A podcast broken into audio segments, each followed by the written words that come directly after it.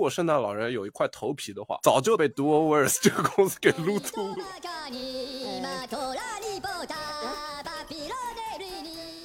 圣诞快乐，bro。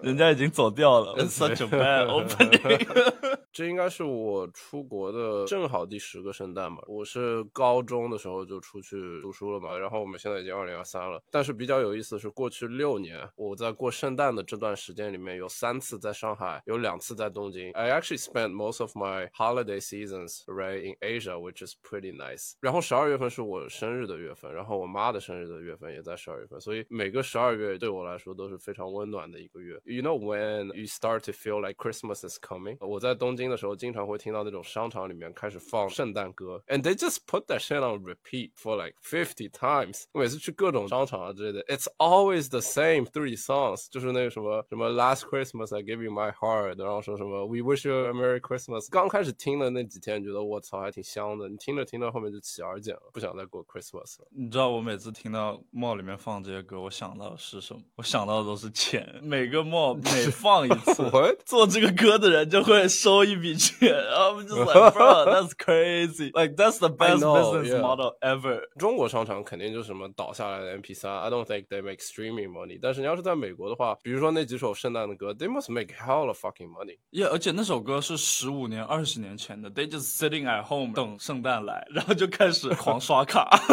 如果你 reverse engineer 一下，说我要去当一个 rapper，或者我要去当一个歌星的话，you just do like Christmas song or like Halloween song or like New Year Song. You just like do that. 你可能一首歌火了之后就躺着，你接下来就坐吃山空就可以了。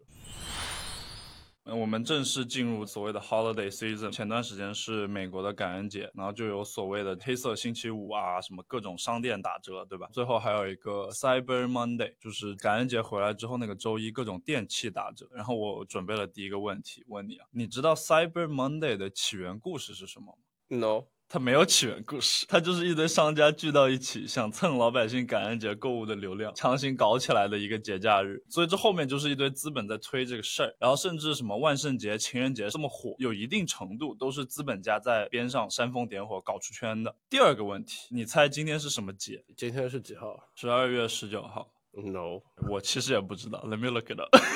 我 今天是 National Oatmeal Muffin Day。还是一个 National Hard Candy Day，翻译成中文就是什么？今天是国际燕麦小蛋糕节，然后呢，还同时是一个国际糖果节。You know how I got that from?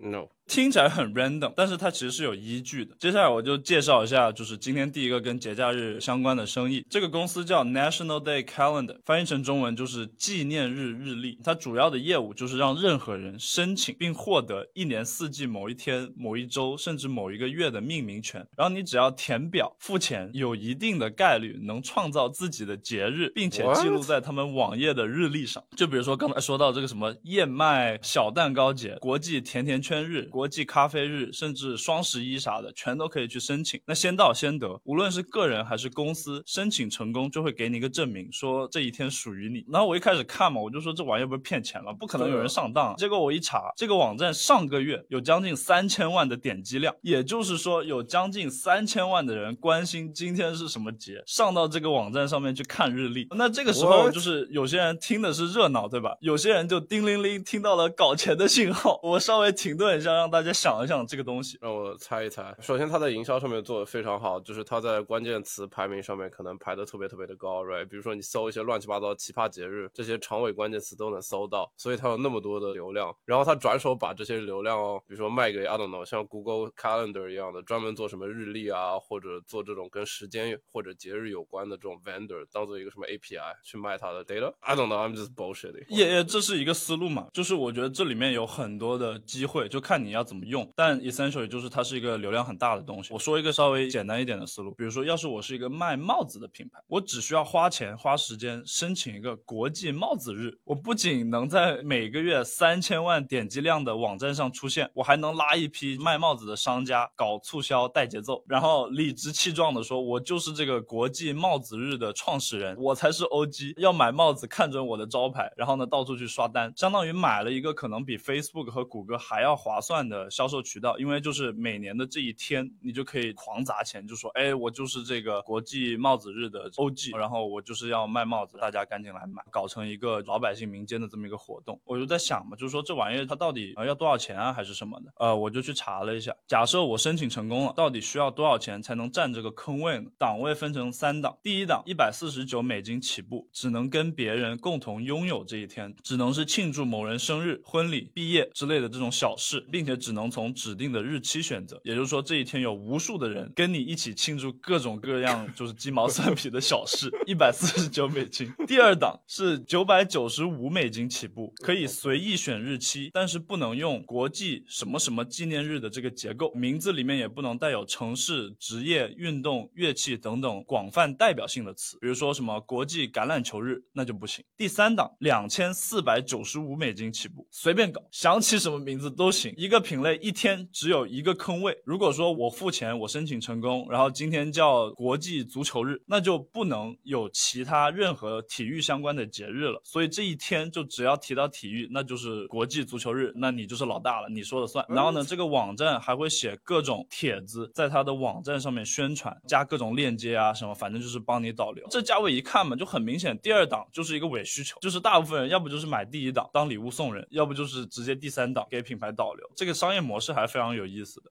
那如果我有一个什么节日，I'm not sure，就是这个公司它是什么时候开始的？Right？假设说有很多节日已经在它这个公司创立之前已经是一个节日了。如果你买这个二四九五的包裹，然后你说不行，我要把全球篮球纪念日什么改成这一天，那谁认呢？除了这个网站认，没别人认了。对，但是你要想，它是一个月有三千万点击量的网站，而且它是从一三年开始的嘛，所以它基本上你现在听到的什么国际咖啡日啊什么的，它都占点。边就是我们一般以为说哦，国际咖啡日可能是某一个什么非营利组织搞的，然后呢大家都认同这个日子，但是大概率就是像这种网站开始，所以是一个非常民间的运动。然后我跟你说一下他背后这个团队的事儿吧。刚才说了，就是从二零一三年有一个老白男在家吃炸鸡的时候，他说炸鸡这个东西很值得纪念，有没有国际炸鸡日？然后他就查了一下，说哎这玩意儿好像有，但是不受重视。他就开始说操盘要重新把这个国际炸鸡日给搞起来，然后。他就发现说，在美国，除了国庆啊、圣诞比较正式的节日、国家级别的节日以外，其他三百多天其实是没有一个所有权的说法，所以就全看老百姓的心情。如果某一天所有人都赶着去买东西，那久而久之就变成一个什么国际购物日了。这个东西就是老百姓说了算，没有一个权威的机构去定性的。他就想着说，要抢这个先机，不如说主动去宣传某一天是个什么纪念日，慢慢在这方面变成一个权威，然后就开始赚人们。想买节日的钱，现在这个团队十二个人左右吧，每年大概有三万份申请买最贵的包裹，一份申请均价五千美金。假设他一年只通过三十份的话，那算下来一年也有十五万的流水。这还没有包括他三千万流量网站上其他的什么日历产品啊、广告啊、各种联盟营销的链接赚来的钱。然后这个谁通过谁不通过，也完全是看这个团队的心情。比如说他有个 case，他说两份申请，一份是什么国际火。火鸡日一份是什么国际电影明星日，对吧？两个申请同一天，然后做决定的那个人就直接说，哦，我喜欢吃火鸡，不喜欢看电影，就直接批了国际火鸡日。然后你去看他们团队的介绍，就是这些照片就没有一个看着是比较正经的人，都是一堆大叔和大妈在那里不知道搞些什么奇怪的杀马特。我操，What the fuck is this？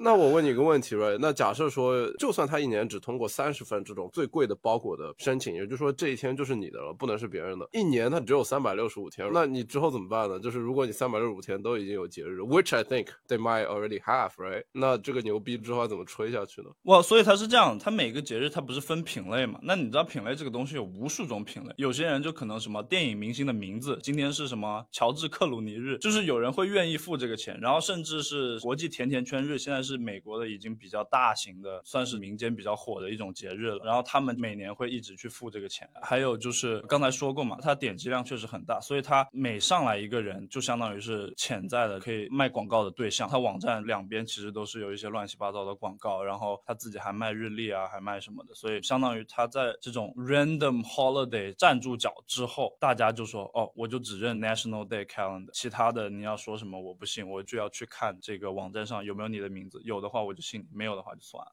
我对这个生意的第一反应就是很扯，它这个整个设计啊、process 啊、赚钱的办法看起来都非常非常的 sketchy，很 random 的一个网站上面让你交钱，反正我是不会交。但是它有三千万的流量，就是另一方面呢，我又觉得这个东西非常的 genius，它非常的天才。其实像你说的很多这种节日，比如说双十一，你记不记得我们小时候是没有双十一的，一直到有一天天猫还是什么淘宝说什么对，就是商家推出来，跟那个亚马逊的 Prime Day 一样，而且它的 Prime 对对 Day 只是个口号，它今年的日期和明年的日期都不一样，就看亚马逊怎么搞。对，就是它没有意义这个东西。比如说像这个 National Day Calendar 里面的很多节日，它很多可能就是白人 Midwest 大妈，然后在家里说，哦，今天是甜甜圈日，Let me get you a donut，然后可能给学校里面所有人都买 donut，对吧？就是这个东西来 it's so random。像我们这种搞营销的，对吧？他们都说你要去 capture demand，外面有一个需求，你要去找到这个需求，去满足这个需求。This is literally like creating demand out of thin air, right？这个东西就是说，本来这一天大家就好好的，我自己在干自己的事情，该上课的人上课，该上厕所的人上厕所。结果上上厕所发现，哎，今天是什么世界甜甜圈日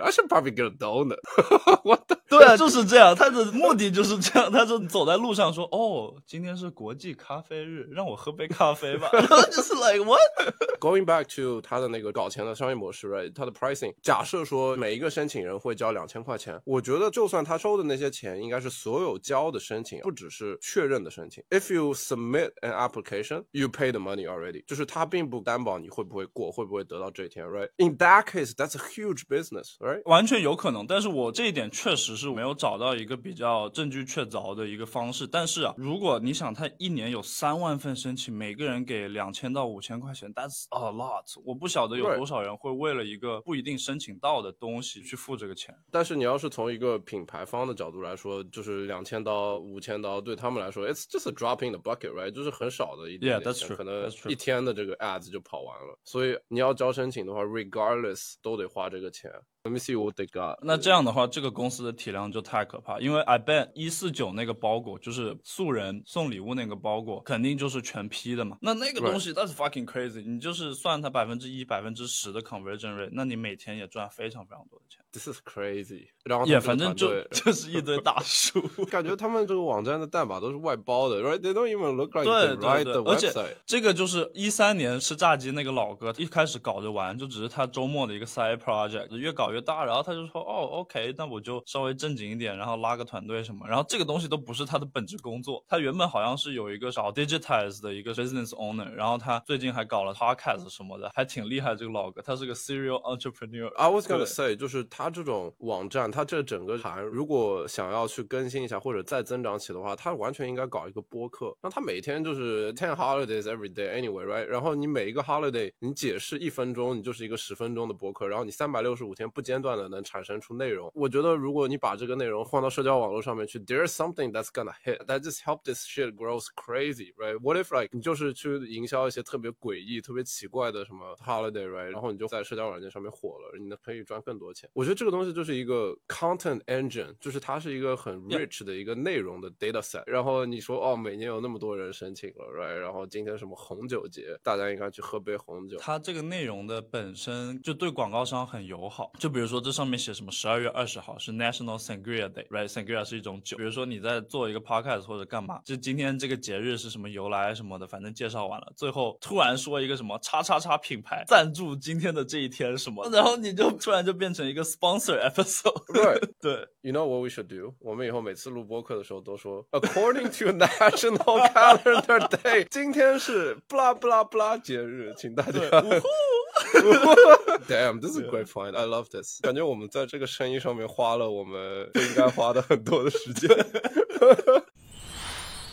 那我也我也上一个前菜吧。我有一个问题，如果我跟你说一门生意的商业模式特别的性感，你会想到什么关键词？要不就是高科技，对吧？那没有高科技的话，就是低成本，然后利润特高，然后那个体量特别大。那我要是把你这个总结一下，right？首先就是运营成本特别的低，然后就是它的交付特别的快，技术壁垒特别的强，不容易被复制。This is like what ninety percent of Silicon Valley business are, right？就是硅谷绝大多数的生意或者创业项目都是这样。对于我们这些就是相相对来说学校还可以的人毕业了之后，对吧？也是去硅谷这些大厂打工啊，或者说去金融的那些大厂打工啊，里面就有很多这种高科技、金融、医疗等等高精尖的事情。那很多人有这种想法，就是如果我要去创业的话，我必须要讲一个非常好的故事。如果我要讲一个很好的故事的话，这个生意就要非常的性感。那不性感的话，我怎么样在投资人面前去吹牛、去融资呢？I'm sure，托马斯，你和我都非常明白融资背后的代价。就是如果你搞了一个非常性感的东西，首先一个性感的东西就不是很常见的，所以它的入门门槛是特别高的。其次，如果你性感到拿了这个投资人的钱，那你其实背后就有一个 target，right？You got a target on your back，因为 VC 会要求，比如说你每年得增长多少多少多少。话说回来，我们为什么要搞小火车播客制导 podcast，right？It's like we love those business，right？They're not sexy，就是我我们觉得很多好的生意，很多很酷的、很赚钱的这种商业模式，并不一定是非常性感。呃，那我今天就跟你分享一个不那么性感的生意。这个生意呢，它也跟圣诞节非常非常的相关。我先给你几个关键词吧。它是跨境电商的元祖级品牌，然后呢，整体这个模式呢，也就是一个跨境电商的模式。而且它那个时候因为跨境电商还没有那么火，比如说我们现在能在各种国内的平台上面看，说哇，国内这消费品好卷，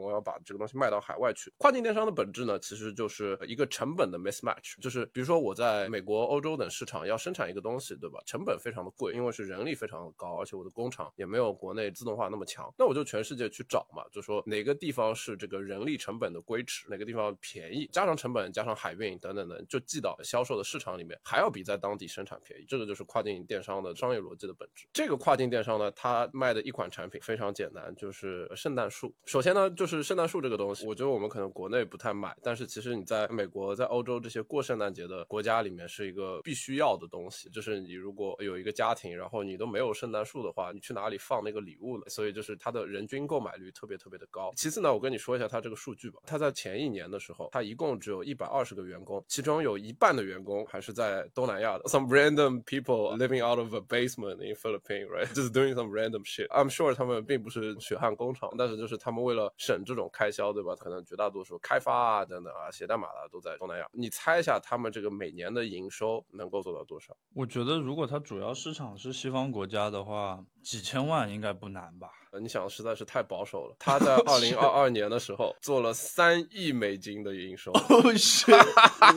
然后这是塑料的树对吗？产品就是很简单嘛，就以前的这些圣诞树其实都是真的树，right？就是让你把它弄下来，然后把它种在里面，就是要找一棵很漂亮。但是、呃后来嘛，大家就环保主义嘛，就说哎，我们不能砍活的树，然后所以就变成这种假的树了。所以他卖的就是这种假的圣诞树。那你想想，他这个东西能做三亿美金的营收，他一棵树肯定也不便宜。呃，我们现在他的这个网站上面，一棵树是两百到五百刀不等，主要呢都是假树，其实都是塑料，你知道吗？所以它这个玩意儿毛利肯定特别特别的高。你只要看起来好，对吧？然后对于购买的人来说，他一年可能就用十天，他有可能就是把这个东西用完了之后，他没地方放，他又给扔了，然后就隔一年再买一个都有可能。这个产品具体呢，你就可以选不同的大小、高度、胖瘦，有的呢你可以选自己缠线，就是那个灯线嘛，你把它插上电之后，这个圣诞树就被点亮了。那如果你怕麻烦的话，也有一款可以直接帮你缠好线的树，直接插上电就能用。这个树还有三年的保质期，right？所以它这个产品非常非常的简单，它就是一个跨境电商的逻辑。当然，它还有这种高端的产品，就是最贵的。你看现在有什么五千刀一棵的树，那这个玩意儿就是有 nine feet，nine feet 大概是多高？nine feet 可能有三米高了，right？就是这种很大的树。当然，这种主要的销售对象其实不一定是家里面，可能是什么生意啊，或者什么商场啊之类的这种应用场景也都有。我之前没有意识到圣诞树还有胖瘦之分，我以为他们长得都是一样的。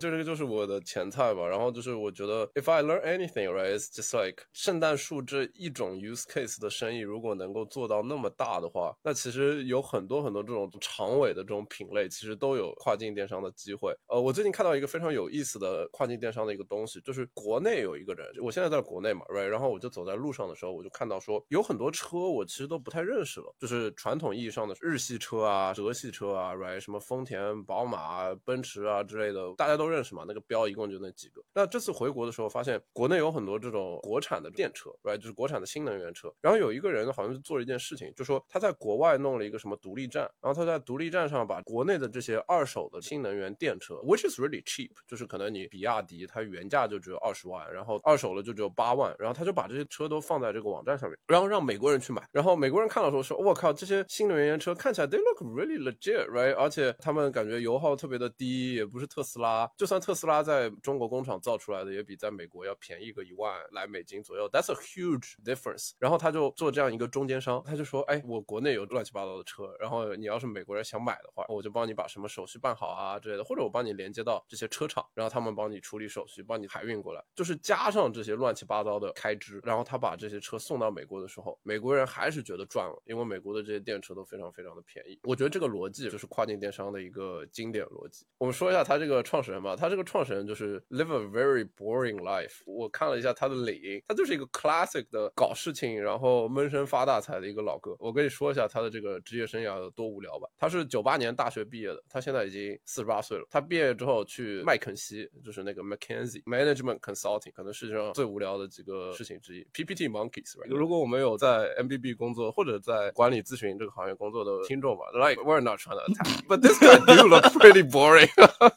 那他去麦肯锡干了三年之后呢？你猜他去干嘛了？他去了哈佛商学院。Of course，呃，一般像 MBB 这种顶尖的管理咨询的公司嘛，比如说你干了三年之后，他们一般都会付你去商学院的钱，然后你只要回去再干两年，就是把学费还清就差不多。One of my old manager actually went through this route。他出来了之后呢，他就去一个什么卖电线、风扇壳子生产商的公司当了六年的 CEO，非常的 boring，就是一个在什么俄亥俄州很偏的地方，在那边工厂里面当 CEO。然后他当了六年之后，被当地一家企业收购了。这个东西也不是一门特别性感的生意。那他干完了之后呢，他琢磨了一下，就说我要开始搞跨境电商这个点子，其实也就是东南亚劳动力的这个 arbitrage，他就是其中的这样一个 OG。他零六年开始做圣诞树这一门生意，他一做一个品类就做了十八年。Man，like how boring does that gonna be？Right？你就你作为一个公司的 founder，你就卖一个东西就是圣诞树。，you do that for like fucking eighteen years. I think that's pretty impressive in yourself.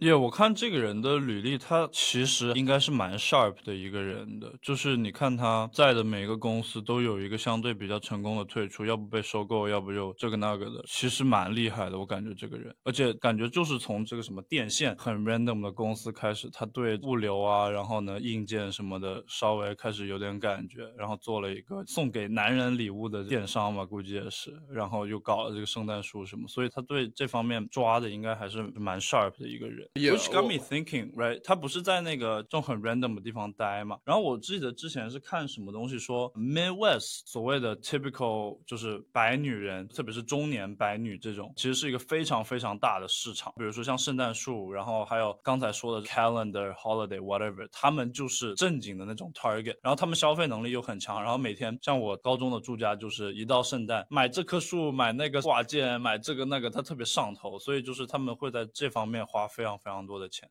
Yeah, I'm sure 你要是能把一个公司做到上亿美金的营业额的话，you gotta be a shark, right? There's no way 你就 wishy washy 的去做一个很平常的、能力很中等的这个 founder，然后就把这个牌子做的那么大。但是 I mean，我就在想，right？如果我是他的话，right？I would probably do something more interesting。我把这个品牌给 set up 之后，我可能会去尝试一些更加不一样的东西，更加酷的这种跨境电商的点子啊，比如说最近这个要上市那个 Shein，就是那个很便宜的廉价女装的网店啊等等。I think this guy moved to California。California, right？他现在好像住在硅谷吧。This guy is just like really, really focused and also boring。他非常非常的专注做一件事情的同时，他也非常的无聊。我觉得就只有 like 这种性格的人才能把这种生意做的那么大，right？就是 it's just I mean I respect it，但是我绝对不是这种人。如果我要去做一个创业者的话，Yeah，我觉得就有两种 archetype，right？一种就像那个之前说的 Jesse，dudes just crazy，running around doing everything。然后还有一种就是这种人，就是默默的赚巨多的钱，可能十年二 十年就搞类似。的事情也不怎么变。I'm sure，就是这个人他不会像我们之前说到的，比如说那个 FlightAware 的 Daniel Baker，他就喜欢开飞机，所以他就搞了一个他自己很感兴趣的一个产品，或者说烘饼干的大妈，他就喜欢烘饼干，他就非常的 passionate。I'm sure，like 你出去走路的时候，right？You don't walk around，就是告诉你的朋友，哇，我今天看到了一棵假的树，我超级喜欢这棵树。Doesn't sound like a convincing hobby to me。但说到底嘛，你说搞搞钱就是搞。到钱就行，具体他怎么整，I don't really care. I just respect it. You know, it's money. I respect it too. 那我下一个公司我要开始上主菜了。这个公司呢叫做 Video Call Center。告诉你这个公司干嘛之前呢，我先给一个我的这个体验吧，就是 research 完这个公司之后我的体验，就说我觉得搞钱这件事情，right 可以特别特别的简单，一个同样的 playbook 可以刷到历史营收一千万美金。但是呢，赚钱的人一定不少，但是也不一定需要多聪明。我看完这个生意之后，I was just like man，this is kind of stupid。我看到我们就是那个大学创业生意经那一集，说到大菠萝嘛，视频下面一帮人在那边说什么，哇，这个大菠萝的家庭，right，肯定是什么资产上亿才能去美国留学，他一定有背后的这种乱七八糟的不知道的资本内幕啊，等等等等。就如果我们接下来讲的这个公司 Video Call Center，它能够赚一千万美金的话，I think anybody can make 一千万美金，and I'll tell you why。那我的这个介绍说完了，我们就来说一下这个公司是什么。首先呢，这个 Video Call Center 其实是一款 A P P，苹果 A P P 商店有十三万的评论。那如果我们假设苹果一半，安卓一半，然后下载量和那个评论比大概是十比一的话，那它历史上面至少估计有两百万的下载量。这个 A P P 你可能会觉得，哇，如果有一个两百万下载量的 A P P，it gotta be pretty sophisticated，right？它应该是一个比较酷或者比较有东西，大家可能一直玩的一个 A P P。You are wrong。我告诉你，它这个东西的玩法，它这个东西呢，也跟我们今天说的圣诞这个节日有关。它这个玩法呢，就是任何小孩儿可以通过这个 A P P 给一个假的、可能事先录好的圣诞老人打电话。A P P 里面呢有预先拍摄好的这个圣诞老人视频，可能就是看起来六七十岁的老白男，戴着一个大的白的胡子，戴着一个圣诞帽，然后他就给你录。在这个视频里面呢，圣诞老人会问一些问题，当然这个问题中间会有让小朋友回答问题的时间。也就比如说，如果我是这个圣诞老人，我问，哎，小朋友，你最近电视看的有点多啊，你有没有听妈妈的话啊？然后 just pause for like sixty seconds。那他的问题和回复都是自动设置好，跟这个圣诞老人打完了之后呢，他这个回复会被视频记录下来。等这个视频完结之后，小朋友的爸妈就可以转手进入 A P P 的一个隐藏通道，然后他就可以把这些可爱暖心的视频给下载下来。Pretty stupid。说到这里，everybody's like that's it，right？那这个 A P P 里面就只有这点东西了吗？我告诉你，它真的就只有这点东西。那我说到这里的话，我就是把这个 take a full circle back to what I talked about earlier。你要说大菠萝它能搞到几千万美金退出的话，that's already a really smart business model。那如果你要说这个公司它搞钱也能搞到上千万美金的收入的话，你还有什么话可以逼逼它吗？因为这个东西真的很蠢。So I'm looking forward to what all the haters are saying in the comment section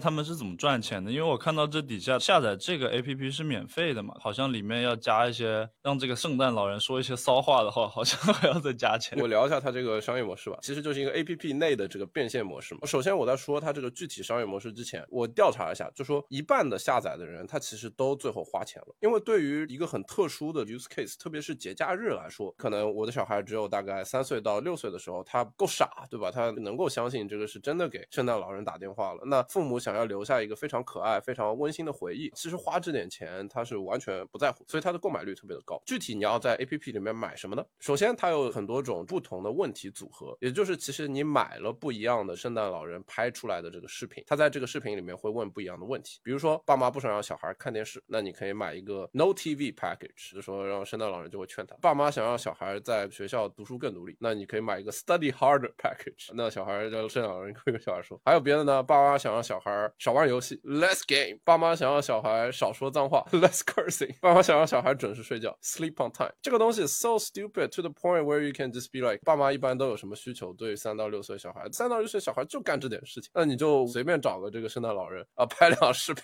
，right？一个视频卖两刀，不贵，right？非常的便宜。如果你想要买下来所有的这些视频的话，你就只要付二十刀，那你就永远的拥有了这些圣诞老人视频。如果他录放新的的话，他还可以再给你。我不知道这个东西背后的运营是怎么样的，but I'm betting，就是里面肯定有一些最近的视频不是同一个圣诞老人录的，right，just two different guys。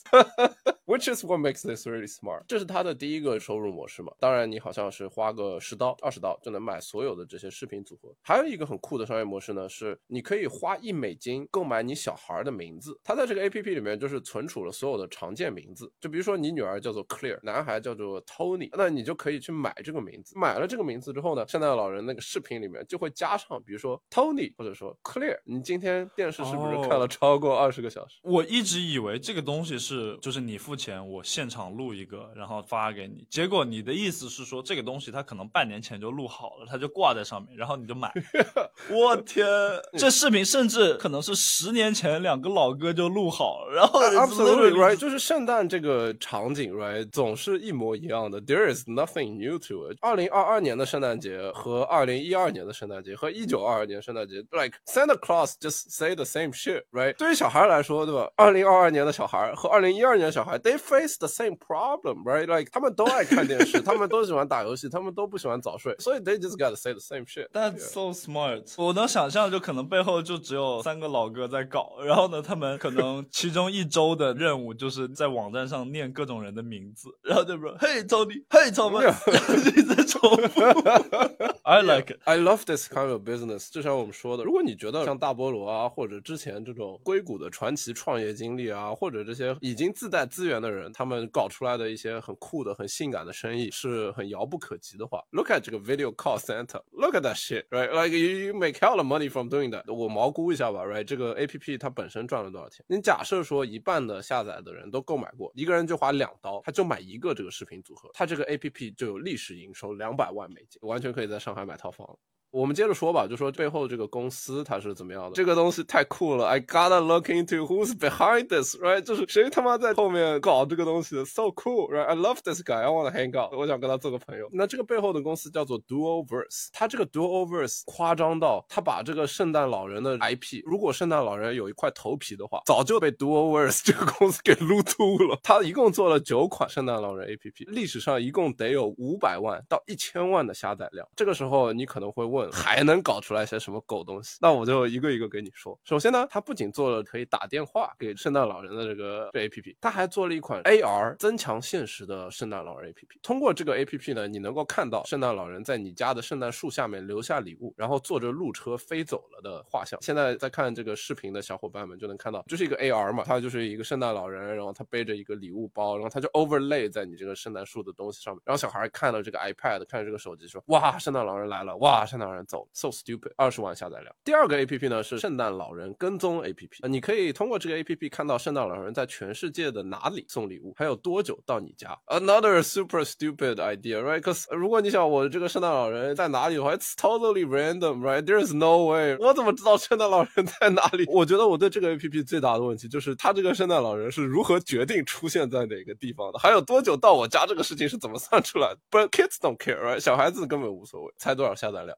六十万下载量。我看到你在摇头了，right? But there's more。还有一款 APP 呢，叫做圣诞老人写信 APP，对吧？你可以进入这个 APP，然后给圣诞老人写一封信，然后圣诞老人会回复你。那这个回复呢，就是爸爸妈妈给你回复的。小孩子在那边写信，说 so cool，圣诞老人给我回信了，right？这一整套搞下来，先给圣诞老人写个信，你想要什么礼物，然后你看到圣诞老人到你家的圣诞树下面给你放了一个礼物，然后你在圣诞当天拆礼物的时候跟圣诞老人打了个视频，然后圣诞老人让你还不要看电视，然后你巨开心。说到这里，我觉觉得这公司太酷了，I love this kind of business。这个老哥呢，同样的 playbook，他又给万圣节也来了一套。你在万圣节的时候，你可以给恐怖小丑打电话，他又做了一款 APP。说到这里我都累了，It's just the same thing。然后你就是不断的去撸各种节日，圣诞啊、什么万圣节啊等等的这种羊毛。这太酷了！我能想象啊，就是一个爸妈对吧？苦恼圣诞节整个 experience，也许是小孩子懂事之后第一个圣诞节什么，他可能就刚好点进来了这个网页，然后就发现说，从这个什么追踪 Santa 到写信到什么 video 什么的，就一套给他全包了。我一天可能就躺在沙发上刷手机，刷着刷着一百块钱就划出去了，你也不知道为什么，然后还觉得很划算。对啊，就是如果你想从爸妈的体验上面来说，它这一整套 APP 是一个完完美的三岁四岁小孩的圣诞节的计划，right？那如果你要是自己动手搞一个，你可能花的钱远远比你在 APP 上花个两刀三刀，就让小孩体验一下跟圣诞老人打电话啊什么这种东西。I think it's great, right？而且我刚刚在看他们这个团队的配置，也是挺恶搞的。反正一个老板，然后呢两个码农，一个外包的做前端的，一个设计，然后一个画画，六个人。然后你看其中这个码农这个旺，估计还是个亚洲人。这这这是 What is this？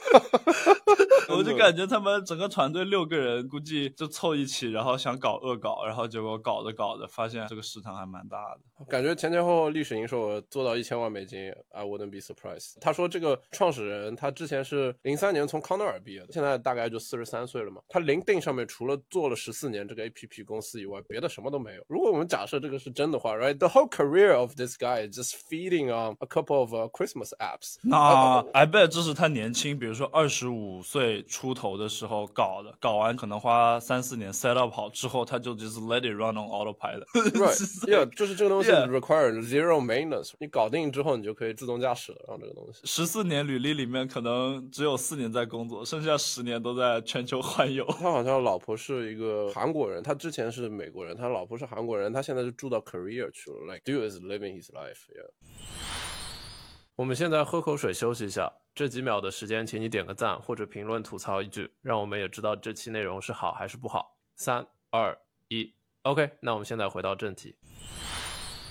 下一个公司是 Hire Santa，它也是跟那个圣诞老人有关嘛，然后中文名字叫雇佣圣诞老人。顾名思义，它就是一个帮你雇佣圣诞老人的公司。国内可能偶尔在商场里面看到穿成圣诞老人的样子，对吧？然后跟小朋友拍照互动什么的。然后那在美国这个东西就更流行了，基本稍微大一点的商场里面都会有，甚至酒店啊、直营店、圣诞节游行，或者说一些有钱人大型的家庭聚会，或者说品牌给圣诞季提前拍广告什么，都会请专门的。圣诞老人，也就是这种演员吧，去营造氛围。然后呢，Hire Santa 这个公司就相当于把整个雇佣的流程全包了，招募合适的人，培训圣诞老人全身的装备，然后有些人甚至是要染胡子等等，就全包。然后你基本上一通电话打过去，确定时间和价位，你就等着圣诞老人出现就可以了。这个公司光是在二零二三年多招了一千多个符合要求的人选，就比如说这些 typical 白男嘛，然后呢可能是中年，可能六十岁左右，肚子要大一点，然后呢最好是有个胡子，性格要好，然后比较了解圣诞的一些吼吼吼这种就是这种说法，要会演。然后他就找到了一千多个符合要求的人，然后说现在自己有全美最大的圣诞老人数据库，说在中国也有业务。哎，我不知道他在中国要怎么找类似的人，但他中国也有业务，整个公。公司就这样，它非常简单。那我们就一起来看一下数据嘛。二零一六年十九万的收入，二零一七年三十一万，二零一八年一百四十万，二零一九年大概两百万美金的收入。综合下来，平均的利润率是百分之四十，所以 it's actually not bad。然后其他的一些零散的数据吧，就是临时的这种兼职圣诞老人，大概每个小时收五百到三百不等，看你的质量。就是圣诞老人这个东西还是有质量一个说法，挺卷的，反正。那或者是大商场。就比如说我签合同签一整个季度，那可能是三百到四百个小时，那大概是七十五块钱一个小时，这是价位嘛。然后创始人可能拿百分之四十左右，但是呢，这个创始人自己也知道，每年其实只有大概六周的时间是圣诞的旺季嘛，其他时间都没钱赚，所以他现在主要在做两件事情。第一件事情呢，就是尽量签更多的大单子，有一些商场一次性签个三年什么的，客单价高，然后还能提前就是有现金入账嘛。然后第二件事情就是开发更多的业务，那他就增。增加了刚才这个圣诞老人录视频留言的业务，这就为什么我刚才你在说上一个公司的时候，我以为是你每次提个什么需求，然后正经有一个圣诞老人给你录，结果你说 他是提前自己录好，那 just crazy。然后他后面还加了另外一个业务，就是你可以雇佣一个墨西哥街头乐队的业务，就比如说我们在电影里面，或者说南美国家路边穿大帽子拿小吉他，你在路边弹琴的那种乐队，也是同样的逻辑嘛，就是随叫随到，婚礼啊什么的都可以用，就不再受季节的限制了。这个公司真的非常简单，说到底就是帮你找人的机构嘛。然后我就在想说，还有没有别的品类可以搞？特别在国内啊，像什么保安啊、清洁工这些，我们就不说了啊。我就想到说，有一个帮你找一堆猛男和美女的机构，对吧？那比如说夜店刚开张，对吧？你就打一通电话，叫一帮帅哥美女过来站台装客户，大家就觉得说，哦，这个夜店特别高级，以后要常来。然后或者说什么餐厅刚开门，叫一帮人过去假排队制造噱头。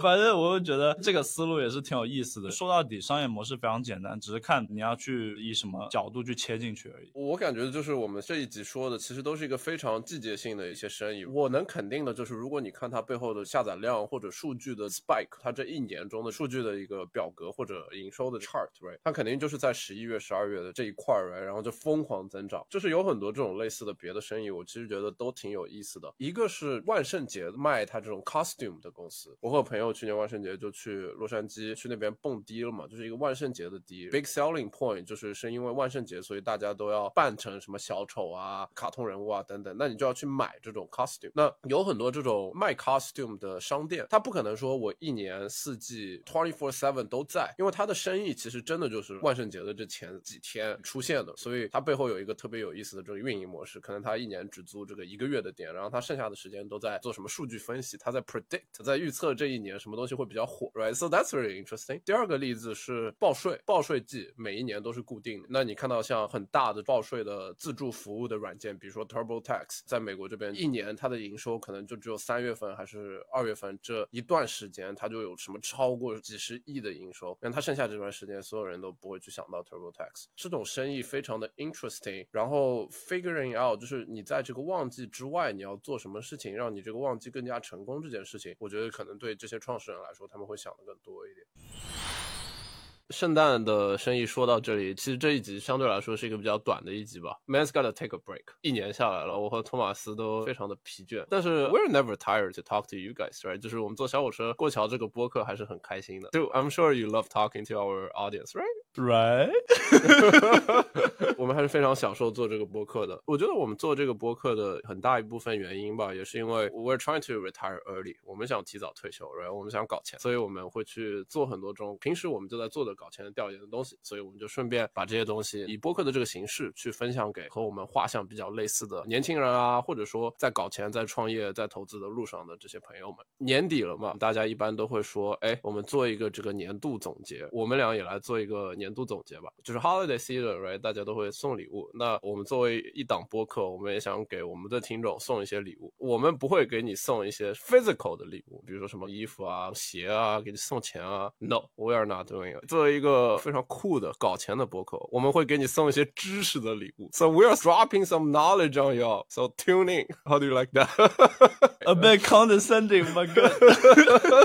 我第一个呢，其实就是我们之前说过的 Jesse Itzler 的一个对每年的想法嘛。他好像是一个日本的起源，叫 Misogi。然后呢，这个想法就是说，每年要做一件有挑战性的事情。然后呢，这样子，比如说你到二零二四年年底往回看的时候，你会说，哦，这一件事情特别酷。二零二四这一年，我就会记住我干了什么什么什么事情。前几天他做了一个 Webinar 的分享，就在网上分享他对这个事儿是怎么想的。然后呢，就除了一年做一件特别酷。酷的事情之外，每两个月还会做一个 mini adventure，给自己的一个小的挑战。那这个挑战可能就是没有一年的那个 Misogi 那么酷，但是也是一个让你出门，然后呢去挑战自己的一个心态。那可能是跑马拉松，或者说飞去哪里玩一圈，或者是给爸爸妈妈打个电话什么，就是来比平时做的事情要更有挑战性一点点的东西。除此之外，他还说每一个季度他要给自己一个 winning habit，就是说每一个季度给自己提一个让自己养。成一个比较好的习惯，那这个东西是可以换的。那相当于一年算下来，你做了一件非常有挑战的大事儿，然后呢，六个小挑战，再加上四个不同的非常好的习惯，那你其实这一年下来会收获很多。比如说六个小挑战，对吧？你想，你一年六个，三十年之后一百八十个不同的挑战，那你这个可能是爬一个你一直想去，但是从来说没有时间去的山，或者说你去什么钓鱼，三十年之后你就有一百八十个这种故事，你的人生在精彩的程度上面。会高很多，然后我就想说，我给自己定一些想法嘛。明年的话，就是一件比较难、有挑战的事情，是因为我最近不是开始搞那个巴西柔术嘛，然后前几天刚刚好升了一个段位，然后 I was very like encouraged，我就说 OK，我明年要从白带变成蓝带。一般就是大家平均是一年半甚至两年升到蓝带嘛，然后 hopefully I can get it done in like one year，这是我比较大的一个挑战。六个 mini adventure 的话，我其实没有太想好，但是我一直想去。Zion 就是一个国家公园，有个叫 Angels Landing，呃，一个山吧。然后呢，说反正挺危险的，我就想说，其中这六个小挑战里面，我挑其中一个挑战去做这件事情。我可能要飞过去啊，还是干嘛？但是我觉得所有的这些流程或者说这些辛苦都是值得的，因为你爬完之后，你可能回想起来说，哦，I did it right，like it's cool。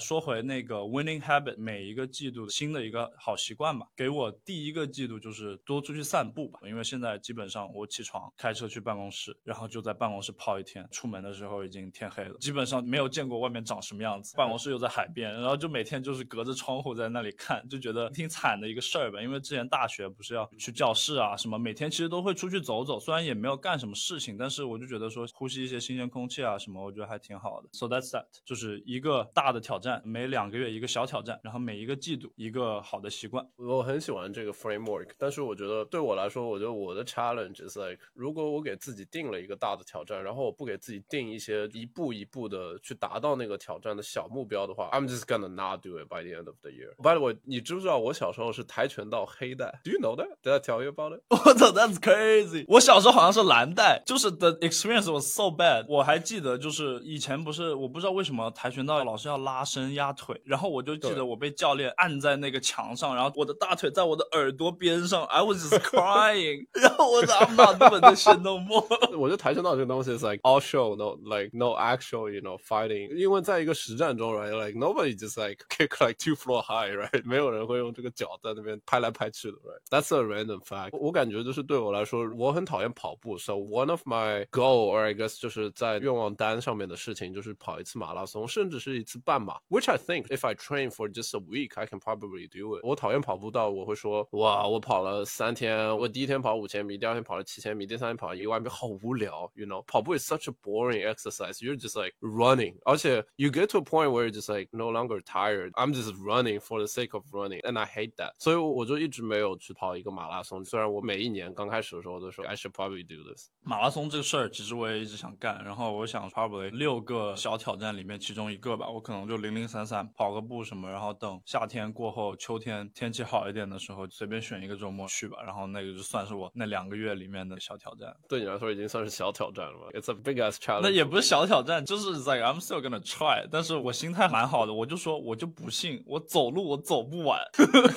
就是到最后他可能奖牌啊什么线都给撤走了，I'm fine，that's fine，肯定有人跟我一起走，我不可能是最慢的那个。OK，maybe we should 我们俩可以一起 do something like run like a half marathon or something, even just like by walking. 说到这个，我也先分享一个吧。我刚刚在想，我怎么样跟观众分享这个东西，因为 I want to set it up correctly。我们俩应该和对方也工作了很长时间，right? We know each other for a long time。我这个人呢是一个非常思维非常跳跃和发散的人，所以我很不容易集中精力啊，我也很容易懒。但是我懒并不是因为我不想干这个事情，而是我对一件事情很快就丧失耐心了。比如说，我很难从头到尾去看一个剧，朋友会推荐很多很棒的美剧啊。如果你第一季的前五分钟没有吸引我的眼球，I'm just like man, this is taking a lot of setup, right? I'm just not gonna do it。所以我一直都没有看剧的习惯。That's an example. In all the years, right？我就发现我有这样子一个很严重的一个问题，我也不算是一个问题吧，就是一个特性。有一种解决方案，其实就是养成固定的习惯和固定的生活模式。如果你做一件事情特别容易失去耐心的话，right？那你可以 instead of 就是你直接做三个小时，对吧？你把它拆成三段，你每天做一个小时，那你做三天，你其实也就做到三个小时。对我来说，这样子的一个稳定输出，right？强迫你每天都做一点这个事情，这样子一个模式，对我来说会比你要专心去做一件事情，让我非常专注要容易的很多。说到这里呢，其实就是一个习惯的养成嘛。那这里呢，我就要推荐一款我一直在用的 APP，叫做 Every Day，翻译成中文就是每一天。这款 APP 其实它的这个功能特别特别的简单和单一，就是你登录了之后，注册了之后，right，你就会拿到类似于一个日程安排的表格。这个表格对吧？它这个横轴就是不同的习惯，比如说一天读十页书，或者学法语，或者说每天弹一下吉他，或者说每天十一点前睡觉。纵轴呢，就是每一天，它每一个习惯都会有很多不一样的颜色。如果你今天读完了这十页，你就点一下，它就变成一个绿框，right？然后如果你今天没有读完，但是你是跳过，比如说你生病了，你没有精力读的话，你可以点跳过。如果你没有读的话，你就 left it blank。它就是按照你这个连续去完成这件事情的时间，这个绿色或者这个别的黄色啊、红色、啊、蓝色，它的颜色会慢慢的变得更深。那到后面越来越深了，比如说你刚开始做一天的时候，你就是一个很浅的黄色，然后你做了十七天、十八天，你那个颜色就从黄色变成了很深很深的橘黄色。它这个设计非常非常的 satisfying，就会让我这种有强迫症的人，我打开这个东西就，哎，今天我要不花十分钟拉伸一下，今天我要不花十分钟干一下这个，就把这个 box 给 check 掉。我推荐的原因呢，是因为它这个东西手机、电脑、什么网页端全部都可以用，然后它每天会给你发一个通知，就说。说，哎，你今天要不要花十分钟做这样一件事情？Which I find really helpful。给大家分享一下我这一年的习惯清单吧，就是我现在进度条上面对吧？我的横轴上面的习惯大概有五个还是六个习惯。首先是我每天对早饭要求非常高，有一个就叫做我每天早晨至少要喝一杯茶，或者说我每天早晨至少要吃一碗燕麦，就让我 get the day started really productive and efficient。这是第一个。第二个呢是我很喜欢商业，很喜欢投资啊类似的东西。我每天会给自己一个要求，就是我每天需要除了工作以外的自己的项目，比如说目前最近我们俩都在做这个播客，我每天需要花三十分钟的时间去做。那播客本身也是一周一更嘛，就是帮我们俩不断的学习和产出。这是第二个。第三个呢是每天健身，You know I love gym. That comes really natural, easy to me. 第四个呢是我听了 David Goggins 的这个播客之后，我就被说服了，我每天要开始拉伸十分钟。So I've been doing that in the past month a little bit. 第五个是每天写日记，然后最后一个呢就是一整天下来，有可能我会 miss 其中几个活动，比如说我因为跟几个很久不见的朋友啊，啊或者说同事啊出去吃饭 catch up，然后我错过了我的健身时间，但是我又觉得这一天还是一个非常 productive 的一天，对吧？我没有把时间浪费在比如说滑抖音或者说刷小红书上面，对吧？那我会 check it off，我就说今天是有效率的一天吗？说到这里呢，我还有一个 bonus，就是给大家推荐一篇独到的文章吧。这篇文章叫做 How to be great,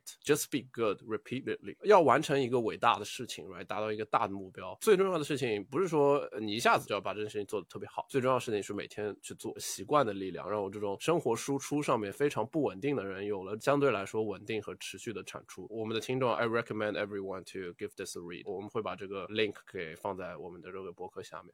我再分享另一个吧。我的前身其实是搞金融的，我虽然没有投行啊这种 professional training，但我自己也会经常读投资有关的东西啊，金融有关的知识啊，等等等等。我自己也会看这个 market，right？What's going on with like interest rates，或者说 rate cuts，呃，whatever，right？就是你身在这个行业里面的时候，你肯定会会觉得，哎，this is like a, default。我有很多这种做同行的朋友，他们都会说，哎，最近我在做一个什么什么的债务的东西啊，被什么这个 interest rates 给影响了。I don't know like what they're talking about，right？对于我们这种行外人来说，需要一个契机，或者说需要一些渠道去 keep ourselves updated，就是让我们知道 what's going on。我就推荐两个东西吧。第一个东西叫做 Ray Dalio 的 Bridgewater 的 blog。Ray Dalio 其实就是那个全世界最大的对冲基金的那个创始人，他也写过很多本非常酷的书，其中一个我超级喜欢的一本书《Great Debt Cycle》，他会讲整个国家和他这些货币和他这些负债之间的关系。就 That's such a great read. I probably read it three times, right？我可能读过三遍，然后每一个东西我会拿出来做很好的笔记。这个 Bridgewater 是他的对冲基金嘛，他们大概每隔两三周或者一个月的时间都会发一篇对目前经济状态的这个时事的评论，which I find really really helpful。这是我推荐的第一个东西。第二个东西是油管在《华尔街日报》工作的一个记者，叫做 Dion Reborn 这个老哥搞好的一个每周市场评论，翻译成英文叫做 Market Takes。这个东西呢，也是给你一个宏观新闻 catch up 的一个机会。他就会把所有的这些比较基础或者比较简单的，比如说他今天这个 Fed 对吧，就是 cut rate 还是 raise rates 啊，比如说这个 bond market 怎么样，比如说这个 stock market 怎么样，他就会把这些非常简单的信息用一种比较干净的方式给你 present 出来，就是他只会告诉你 what happened，而不会告诉你他觉得这个东西会对这个市场有什么样什么样的影响。You know，你在看这个宏观新闻的时候，很容易就会被那些掺杂在里面的观点去误解，或者说有指导性的去理解这些，比如说中央银行的这些动作啊、操作啊等等等等。If you're looking for two places, right，就是如果你在找两个，你一周只想要花，比如说每天大概花半个小时或者说十分钟的时间去了解一下 what's going on in the financial markets, right？我觉得 Ray Dalio 的 Bridgewater 这个文章和这个 Dion Reborn 搞的这个每周市场评论 Market Takes 是非常好的这个资源。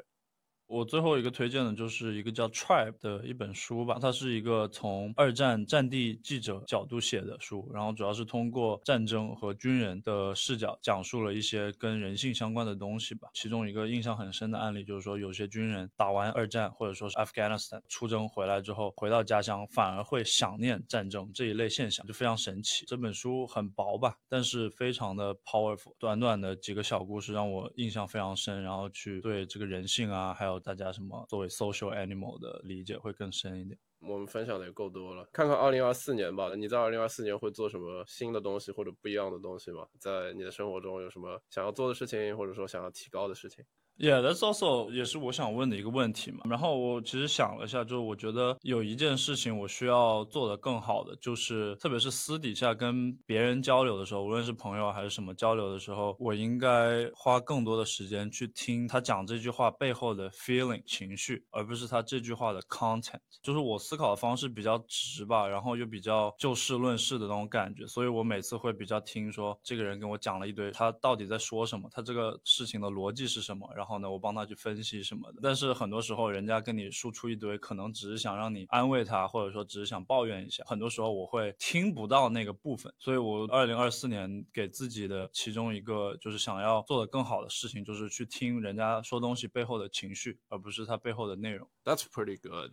我也有感同身受吧。我们俩都已经出国那么久了，right？很多时候，you feel like you own your time，你的时间感觉就是你的，而且在很长一段时间里面，感觉都是这样的。我们可能说今天想要干嘛就干嘛，今天想要播客连干四个小时，我们就连干四个小时。但是 one thing I started to learn is 在我们之后的责任越大的情况下，我的时间并不一定只属于我。今年有一个瞬间吧，我妈她在前两周的时候退休了，I was like oh this is awesome。我妈妈她有时候就是身体也不是很好。她就是按时退休，五十五岁按时退休。我爸和我妈和我三个人坐在一起，就是说决定嘛，就说要不要继续上班啊等等。最后就决定不上。退休了之后呢，就是我们会开始计划，比如说妈妈会跑过来伦敦找我待一会儿啊之类的。我会发现有这种小的事情或者瞬间，不管是你的亲人，或者说你的伴侣等等等等，或者说 like 你的商业伙伴，很多时间的价值并不是由你来决定的，而是一帮人或者说你和亲近的人和你有社会关系的人一起决定的。然后这些时间也并没有办法。用效率或者说用产出来衡量，但是它同样是有价值的。所以我觉得对我来说，二零二四年想做更多的一件事情，就是花更多的时间陪家人啊、陪朋友啊之类的。You know, like 我马上要回来了嘛，回来西雅图找你，然后我们俩会一起 focus 工作，大概一一到两个月的时间这样子。I really like that. I think this is a good point. And 听众如果有什么想要跟我们分享的，比如说你的二零二四年在生活上，或者说商业上，或者投资或者搞钱上面，你想要做出什么样的改变？希望你跟我们分享。你可以评论，也可以私信我们。新年快乐，bro！Happy New Year，Happy Christmas。Uh, I'll see you in 2024 then. Happy holiday.